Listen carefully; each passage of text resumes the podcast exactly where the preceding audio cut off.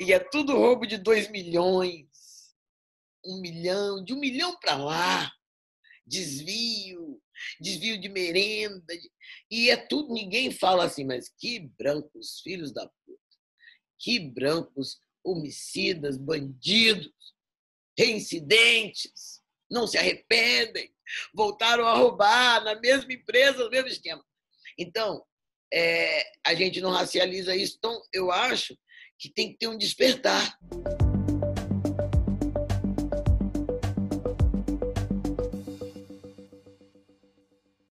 Eu queria agradecer muito a presença aqui com a gente no Espaço Recíproco da Elisa Lucinda. Ela é atriz, poetisa, escritora, cantora, jornalista, tem 18 livros publicados, é, mais de 10 novelas, mais de 20 filmes, 20 peças. Ou seja, é, é impossível falar de todo o seu currículo aqui em tão pouco tempo. E ela é formada em jornalismo pela Universidade Federal do Espírito Santo. Então, eu queria agradecer muito a tua participação, Elisa, e, e já partir para a primeira pergunta. É, de que forma esse período na universidade, em particular numa universidade pública, foi importante para você, é, foi transformador para você como pessoa? O que mais me. Muito obrigado assim, pelo convite, também por essa pergunta, porque eu amo o ensino, né? amo a educação e, em particular, minha utopia mora no ensino público, sabe? Então, é, eu, eu te digo que a universidade foi fundamental para mim, porque na universidade, eu até me arrepio quando eu penso nisso agora, eu encontrei a teoria do que eu fazia. Sabe? Falei, uau! Nossa, o nome disso é revolução. Ah, o nome disso é vanguarda. O nome disso é né, sociologia. Então eu comecei a, a encontrar coragem para minha vida prática que era tão cheia de arroubos né, da adolescência, toda antenada com o que havia de mais é, inovador ou criativo no mundo. Isso me atraía muito, só que eu não sabia o nome disso, sabe? Então, eu acho que a universidade, principalmente a universidade pública, dá um tipo de passaporte de autonomia ao pensador que vem de uma escola que ainda cuida dele de uma maneira bem mais rígida, né? E na universidade você tem autonomia. Eu me lembro quando eu podia escolher. Aí você pode escolher matérias para fazer. Isso tudo muda de lugar e reforça o que Paulo Freire falou, muda de lugar essa alma, né? Paulo Freire fala uma coisa interessantíssima, que quando o alfabetizado, é, recente alfabetizado, quando, quando ele, ele faz essa sinapse, quando ele diz bola, e ele junta, ele vira criador. E isso é, dá um, uma sensação, inclusive física, de, de poder. Né? Então, eu acho que isso é por isso que eu acho que a juventude que almeja fazer universidade merece a universidade, sabe? Porque ela é, para mim, ela foi fundamental para dar, sabe? Eu, eu, por exemplo, eu entendi que quando, quando um professor eu fiz, não, desculpe minha resposta longa, mas quando eu, eu, eu eu na universidade, na UFES, no curso básico, né, os primeiros, os primeiros seis meses da universidade, fazendo jornalismo. E aí a professora de psicologia disse, alguém falou, ah, não sei o que lá, eu queria conhecer a África. E a professora, ah, fui eu. Alguém falou que lugares você gostaria de conhecer no mundo. E eu disse, eu tenho muita vontade de conhecer a África. Aí ela falou, mas vale a pena estudar tanto para conhecer a África? Pela primeira vez, eu vou me retirar da sala e vou fazer uma queixa. Eu podia fazer isso, sabe?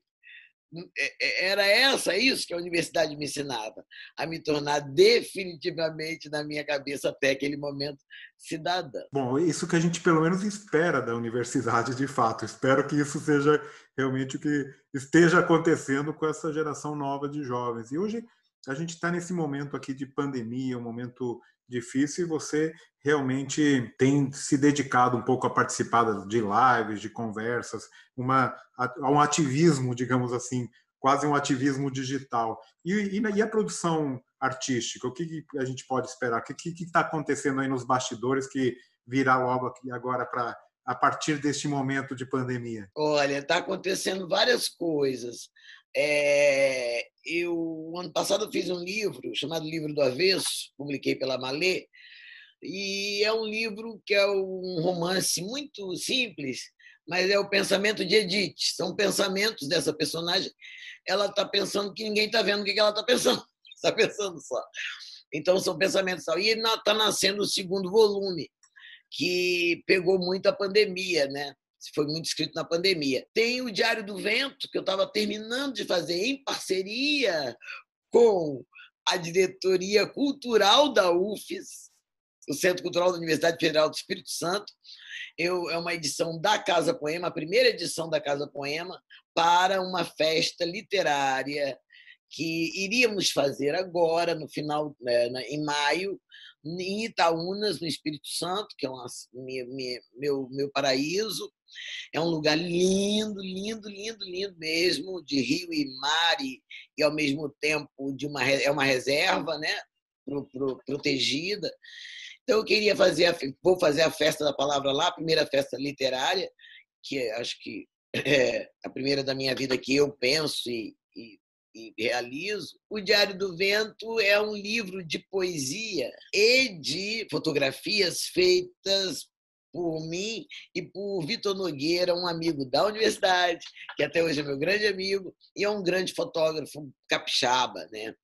E ele fotografou muito Itaúnas. Então a ideia era dar para cada convidado dessa feira, Marcelino Freire, Conceição Evaristo, Marta Medeiros, estava robusta a nossa festa literária, mas não pôde ser por causa da pandemia, né, presencial.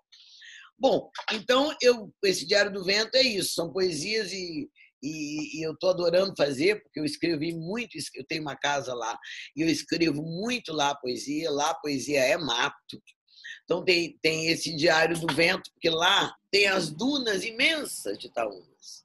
E essas dunas, quem é que fez a duna? O vento.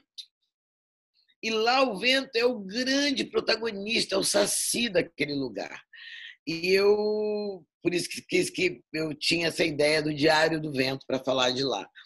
E que mais? Estou terminando um outro romance que deveria ser meu segundo romance, mas não foi, que é um romance com uma pegada bastante erótica, que é um desejo meu, acho que me preparei, a vida inteira ensaiei isso, assim, eu gosto muito de, de poder escrever sobre sexo, sabe? É, foi muito proibido às mulheres, a, a, a Hilda Rios foi punida por isso, né? punida, podemos dizer.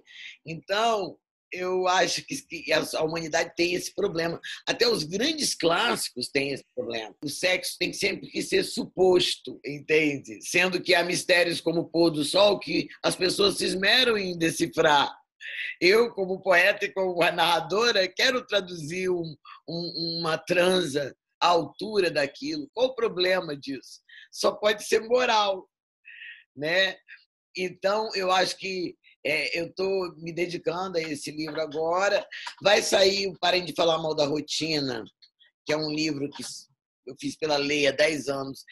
Fiz 20 mil exemplares, esgotou e a gente vai se sair por uma nova editora, talvez a própria Casa Poema, ou talvez a Record, não sei. E que mais? Bom, um monte de filme para lançar, né? Acabei lançando um agora, eu não, assim, das filmes que eu participei, mas assim, de literatura, tem acontecido ah, isso que eu estou te falando, né? Estou terminando o Diário do Vento, assim, fazendo os retoques finais, já estou nas epígrafes, que é a parte que eu mais amo. A hora que tem que rechear o bolo, rechear não, confeitar o bolo. Falando sobre a questão, essa questão que é fundamental hoje em dia, né?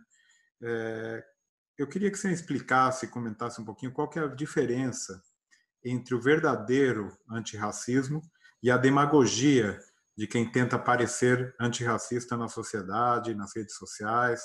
Ou seja, em outras palavras, qual é, na prática, a verdadeira luta antirracista? A verdadeira luta antirracista é prática, sabe? é assim, não, se você vier falar para mim que não é racista, e meu, se eu for no seu aniversário não tiver um preto, teu amigo, só garçons e a cozinheira, se, entende? Se eu não encontrar na tua vida nenhum preto de afeto que não seja seu serviçal, você para mim é um racista. Não, não mesmo que você que não seja doloso, mas você é um racista. Não percebeu? E é racista duplo, porque cego, porque não percebe que se você morasse na Normandia, tudo bem, mas no Brasil não dá. Por exemplo, eu fui criada, e eu sei disso, porque eu fui criada numa casa de classe média, bem. Minha infância, cada filho tinha uma estante. Meu pai, a, a luta estratégica dele, o zumbi do meu pai, era fazer uma família de intelectuais.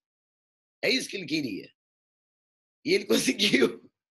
E aí, estudando, depois de casado com cinco, sabe, depois formou em advogado, fez uma carreira brilhante e honesta, o que é raro, e preto, um, um doutor Lino, um grande homem mesmo. E eu, então eu fui criada sabendo né, do que, que de, dessa pergunta que você está me dizendo. E quando eu cresci, agora olhando para trás, meu primeiro namorado, mesmo eu sendo a única negra do colégio de freira, a única negra do curso do IBEU, a única negra do clube, do Rotary Club que meu pai frequentava e do qual ele foi presidente, tudo isso, mesmo assim, meu primeiro namorado, minha paixão, foi um preto lá. Depois eu namorei em branco, casei, entende? Minha vida, minha vida emocional é, tem, é diversificada etnicamente. E eu não encontrei entre meus amigos dessa mesma classe essa correspondência. Ninguém nunca me apresentou, salvo raras exceções, e exceções raríssimas confirmam as regras, né? as suas regras, entendeu? É, que me apresentou um marido ou uma mulher negros. E não pode ser coincidência. Aí você, eu tenho amigos que são gerações.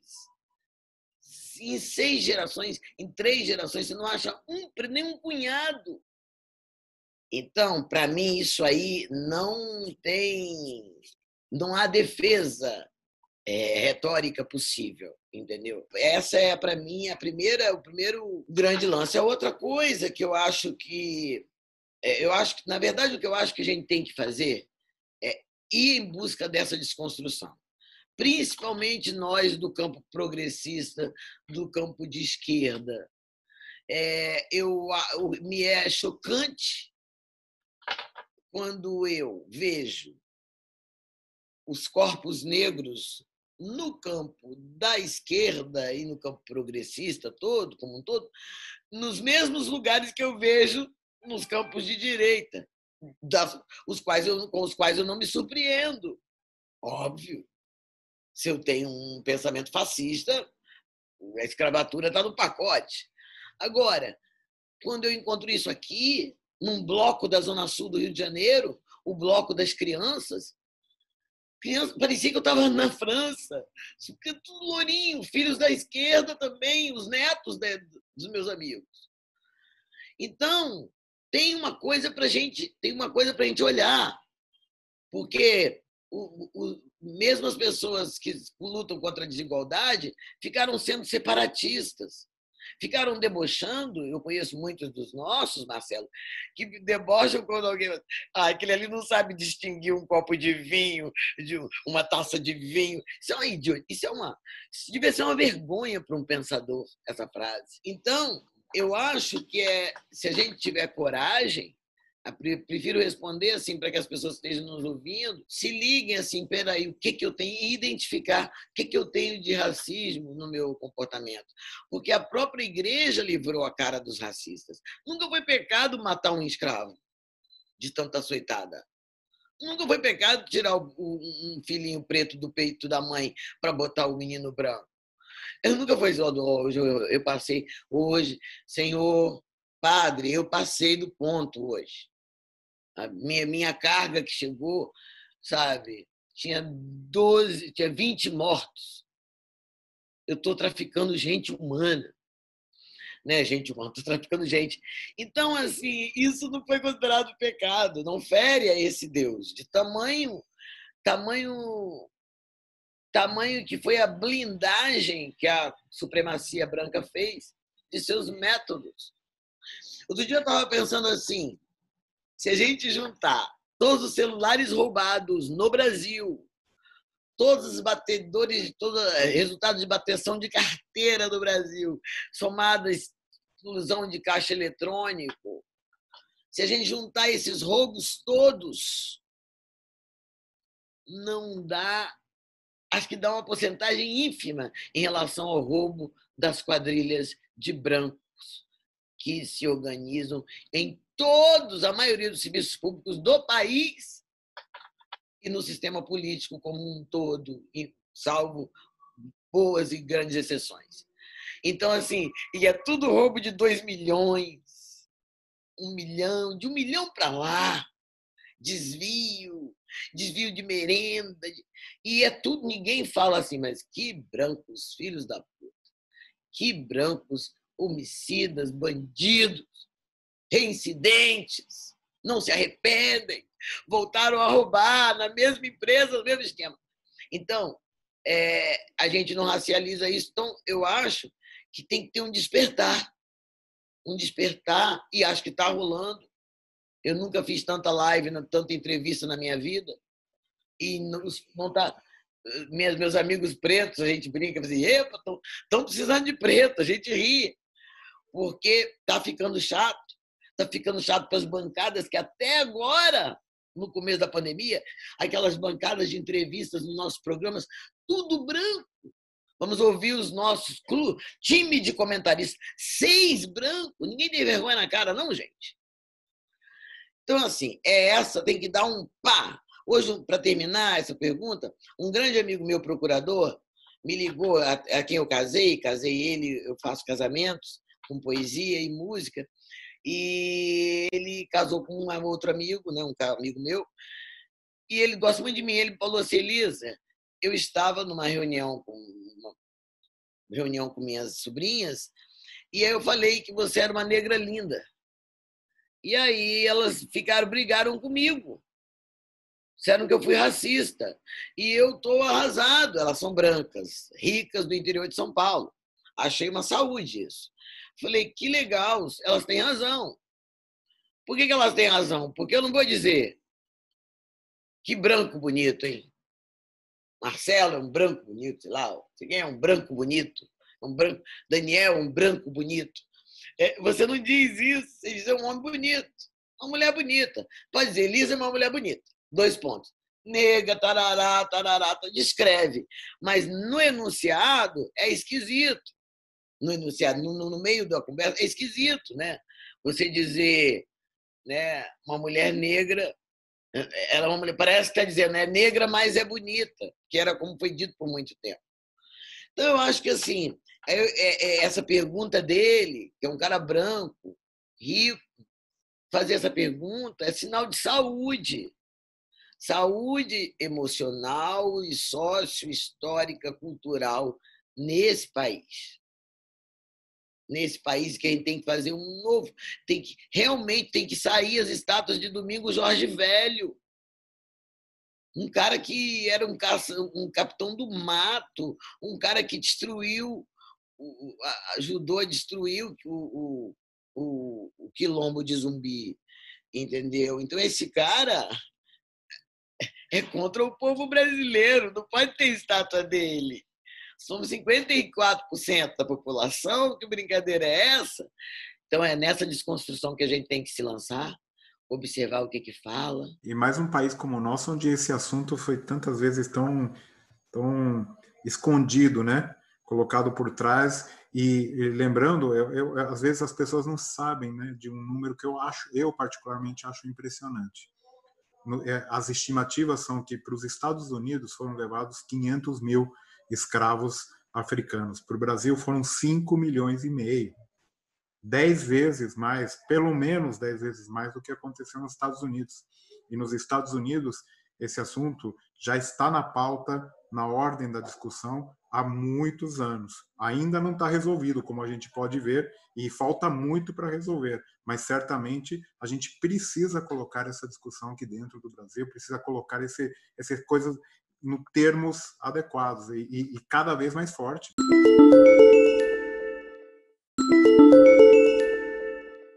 Minha sobrinha Bárbara Mariana mora lá em Los Angeles, estuda cinema e tal.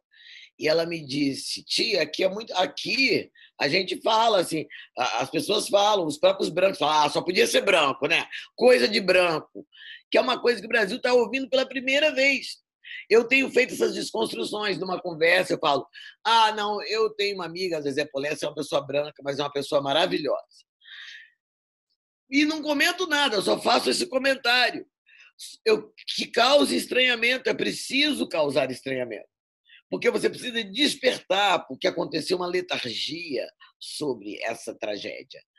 Então você não ninguém percebeu, o Brasil não percebeu, mesmo os brasileiros viajados não perceberam que na Europa, por exemplo, você não encontra quarto de empregada. Eu nunca, bom, não conheço a Inglaterra, mas quarto de empregado, quarto, entende? Isso é brasileiro que é para mim a senzalinha da casa. Nem é chamado quarto, é dependência de empregado.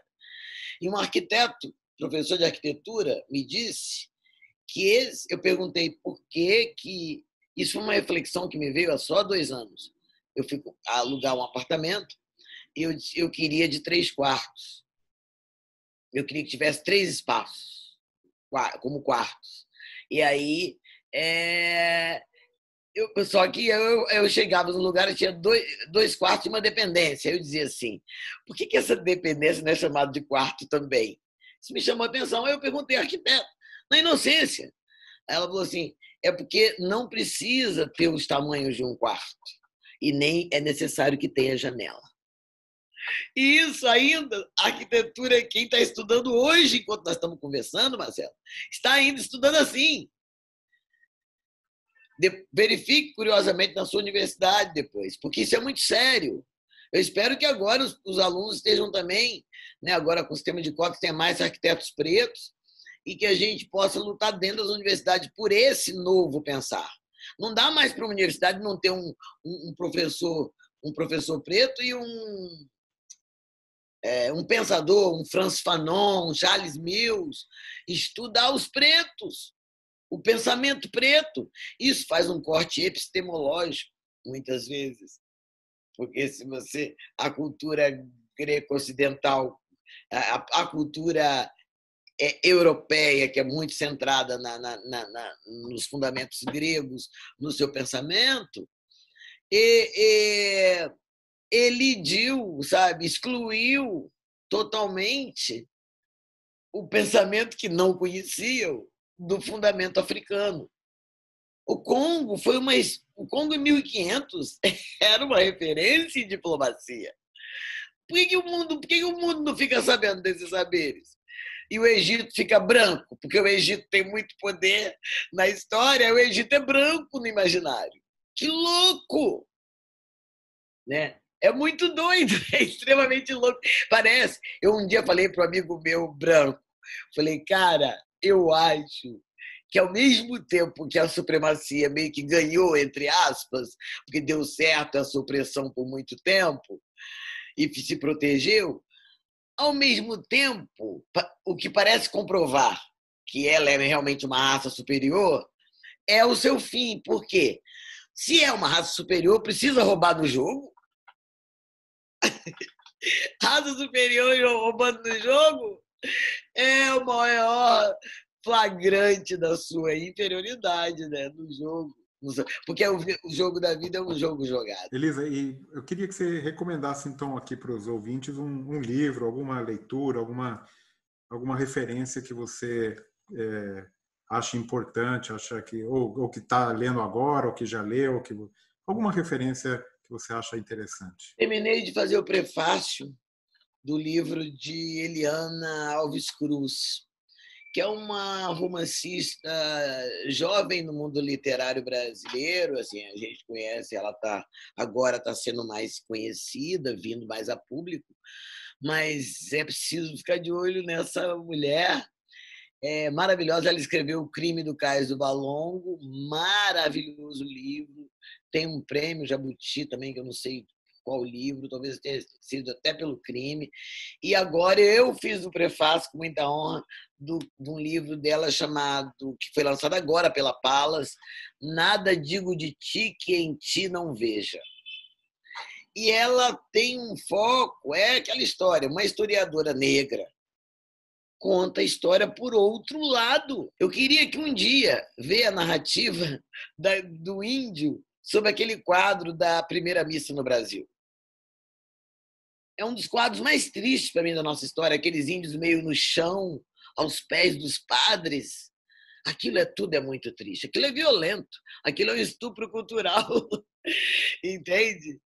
Certamente a pintura do índio teria outros matizes. Agora um pequeno ping-pong para você. É porque a gente tem aqui o pano de fundo nosso é realmente essa questão, a importância da educação, da educação pública, da, da, da importância de, das universidades.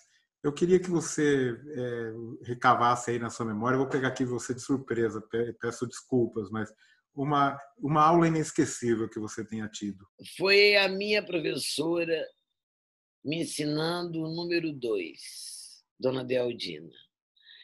Ela fez o número dois virar um patinho lindo.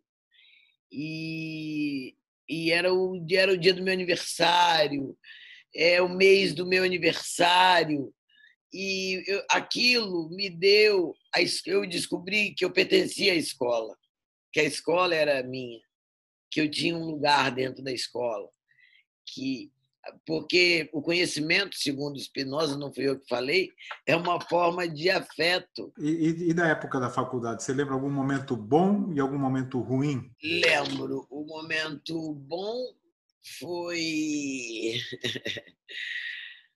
foi quando eu era a época da ditadura e o professor fez uma professor eh, de, de vademecum da comunicação, que era uma aula, era uma, uma, uma uma disciplina é, sobre as leis que regiam a, a comunicação, ele, escreve, ele pede para eu escrever, para nossa turma escrever, é, fez cinco perguntas sobre os benefícios da Lei de Segurança Nacional. E aí eu respondi. A prova, a gente tinha duas horas para fazer essa, essa prova, e eu escrevi me sinto muito insegura. Respondi isso e fui a primeira a entregar a prova. E eu adorei, considero uma primeira revolução, sabe? E foi era ousado, dava medo de fazer, mas era preciso fazer, sabe? E foi ótimo, não teve nenhuma punição séria e tal. Isso eu me lembro muito, não sei se para mim esse momento é bom. O ruim que também virou bom foi quando um professor escreveu bem grande na minha, na minha prova na universidade: Elisa, não venha enrolar com suas palavras enfeitadas um professor mais. Mandou um recadão para mim que eu acho que eu até merecia, sabe? Mas, mas aí ele botou lá e eu me deu cinco na prova e falou assim.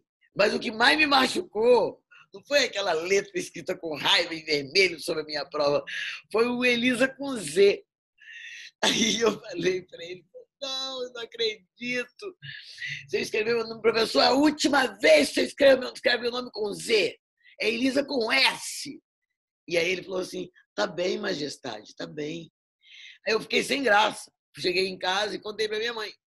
Falei, mãe, hoje aconteceu uma coisa estranha. Eu briguei com o professor que escreveu meu nome com Z, quase matei o homem. Aí ela falou assim: a culpa foi minha, minha filha. Aí ela me contou que não se dava bem com a minha avó antes de eu nascer. E, e quando eu nasci, com a, minha, com a mãe do, pai, do meu pai, que tinha ciúme, não sei o quê, quando eu nasci, era a quarta filha, ela tinha posto o nome nos três filhos anteriores, e papai falou: essa deixa eu botar o nome. Aí falo, tá bem, ela falou, vai chamar Elisa Lucinda, que é o nome da minha mãe. E ela disse que para ela foi uma facada no coração dela. Tudo que ela não queria era que eu recebesse esse Aí ficou aquela confusão. Ela falou, Maria Elisa. Ele, não. Ana Elisa, não. Eu quero Elisa Lucinda. Muito grande para minha filhinha, não. Foi. Aí ele, ela falou, ele falou, estou te pedindo pelo nosso amor. Deixa eu fazer essa homenagem à minha mãe. Aí ela falou, tá bem. Aí quando ele ia saindo da maternidade para ir registrar, ela falou, mas com S. E isso para mim vale, vale até um conto, mas eu escrevi isso no livro que eu fiz com o Rubem Alves, eu escrevi isso, eu contei essa história. Eu adoro essa passagem, que essa passagem, além de servir para um divã, mostra a força da gênese das palavras na gente, do a gente representa o que a gente nem sabe que representa. Minha mãe botou tudo nesse S eu nunca soube dessa história, porque quando eu, depois que eu cresci, ela acho que o fato de, esse nome, eu eu ter o nome dela virou a grande bandeira da paz entre elas. Né? Agora pensando aqui. Então ela eu cresci com ela se dando super bem. Então eu só soube disso aos 20, aos 19 anos na universidade. Então, assim, eu tenho essas duas passagens, mas eu quero dizer uma coisa. Meu pai, que era um grande professor também, dava aula de latim, meu pai dizia uma coisa linda. Meu pai era um cara que eu, eu amo a palavra por causa dele. Ele era um professor apaixonado. Então ele dizia: o verbo é o, é o, é o sujeito da ação, sabe? Ele dava aula, era, era apaixonado, é, sabe? Ele era apaixonado por aquela filosofia que ampara a, a, a, a, sintaxe, eu acho, sabe? Enfim, então eu acho que isso faz fez eu ter eu tenho na verdade grandes aulas no meu coração assim.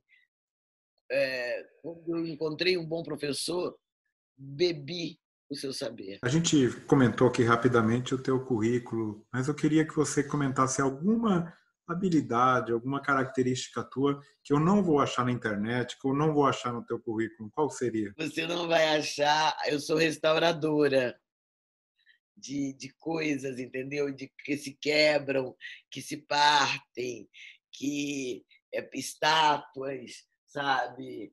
É, enfim, tem vários objetos aqui caiu a cabeça do São Francisco. Aqui, ó. Aí eu botei, mas eu, caiu a cabeça do São Francisco, não sei se você consegue ver, tá dá, vendo? Dá, dá, dá. E eu botei a cabeça de cartola nele. Eu tinha uma cabeça de cartola. Aí botei uma, o símbolo do teatro. Então eu dou uma mudada na estátua. Eu estou preparando esse aqui, ó, que eu estou. A cabeça também quebrou. Botei a cabeça de Drummond. Certo. E botei o Menino Jesus preto. Então você não é uma restauradora, é uma ressignificadora. Ai, que bom! Estava procurando um nome para mim. Uma ressignificadora. E eu faço várias coisas. Então, assim, é, eu sou uma ressignificadora. Eu quero até fazer uma exposição. Isso ninguém sabe ainda. Olha, isso aqui, isso aqui, que eu ganhei da Yansan. Aí uhum. aqui, ó, isso aqui, essa espada não existia, eu botei um, é um brinco meu que virou espada. É tudo restaurante, com, com, com tudo com, como é que chama essas coisas que... Sucatas ou... É, sucatas, sucatas. Isso. Pedaço de brinco, pedaço de pulseira quebrada, isso aqui é um brinco partido. Isso aqui é uma asa. A Yansan, ela se transforma em borboleta e em búfalo, né? Então eu botei essa asa. É isso que eu faço que ninguém sabe. Boa pergunta, adorei suas perguntas, Marcelo. Elisa, obrigado, viu? Foi uma alegria, uma satisfação conversar com você. A Unicamp, eu é, hoje estou como reitor, temos aí todo um trabalho com relação ao, à luta antirracista, né? Criamos aí todo o sistema de cotas, estamos aqui trabalhando um programa muito importante nesse sentido e Espero que quando a gente retorne às nossas atividades presenciais, será um prazer te receber aqui.